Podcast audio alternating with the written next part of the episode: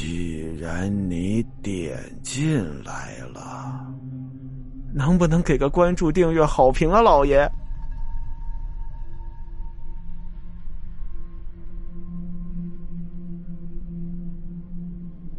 测试说呀，有这么师兄弟两个人，这师兄弟呀，学什么的呢？学盗墓的。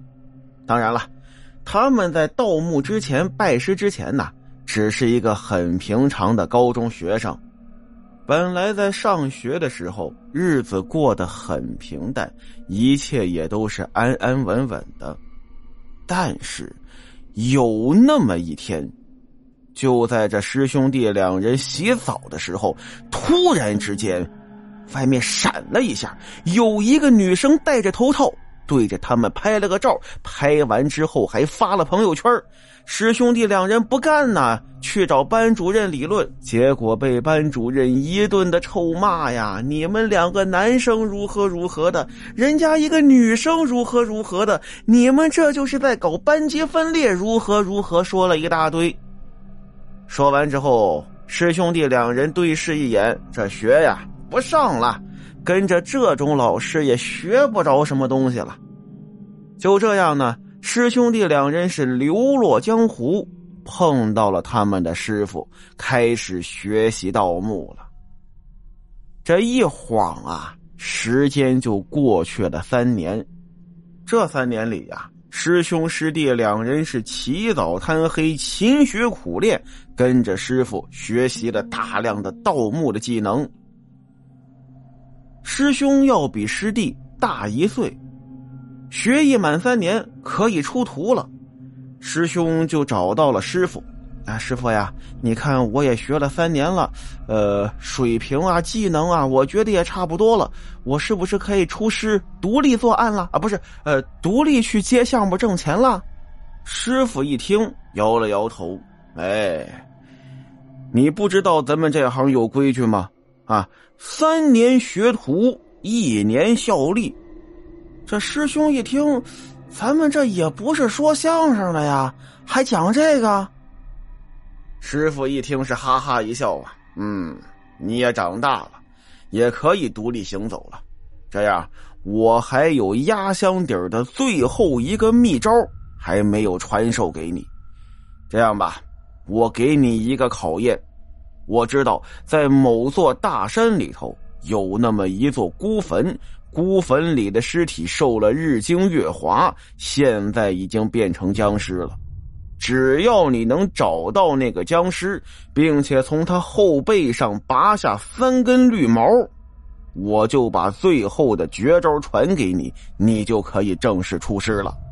就这样，师兄离开了师傅，开始寻找那座孤坟。他寻找在荒郊野外，过了很久，他终于找到了。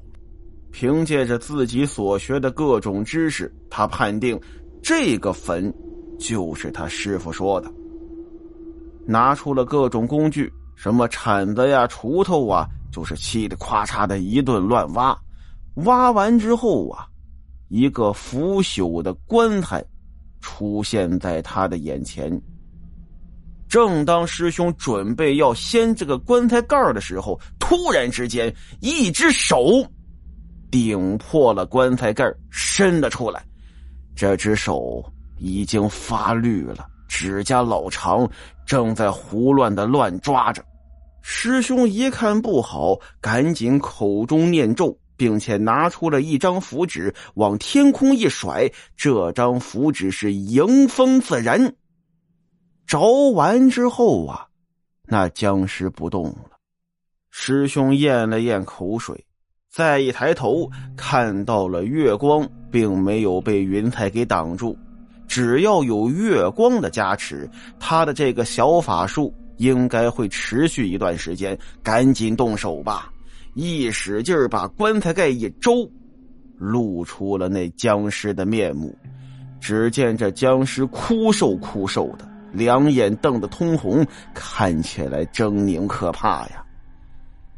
师傅要的绿毛在僵尸的后背上。他仗着胆子把僵尸往外一翻，后背露了出来，确实有绿毛啊！把那绿毛往下一薅，施展缩地之法，连夜就跑回了师傅家里。见到师傅往面前一跪，奉上三根绿毛。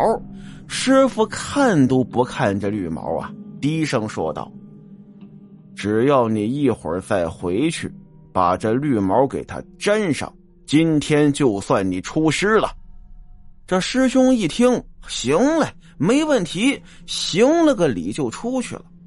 看着师兄出去的背影，师傅一乐，这小子不错，眼疾手快，胆子大，可以呀。师兄并不知道，那个所谓的僵尸啊，是他师弟假扮的，就是为了考验他的。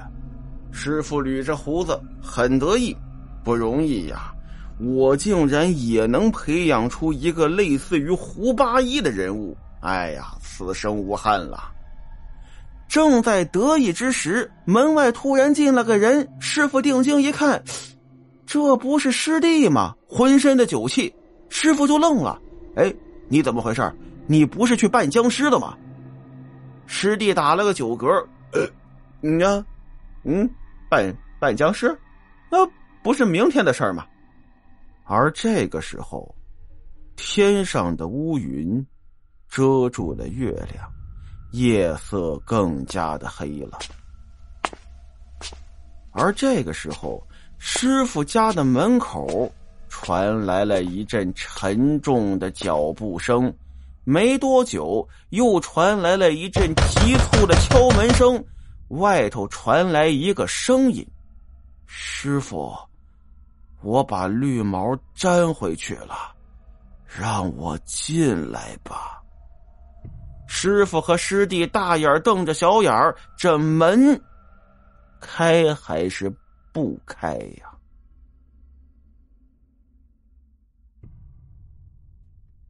好了，今天的故事到这儿，咱们下集再见。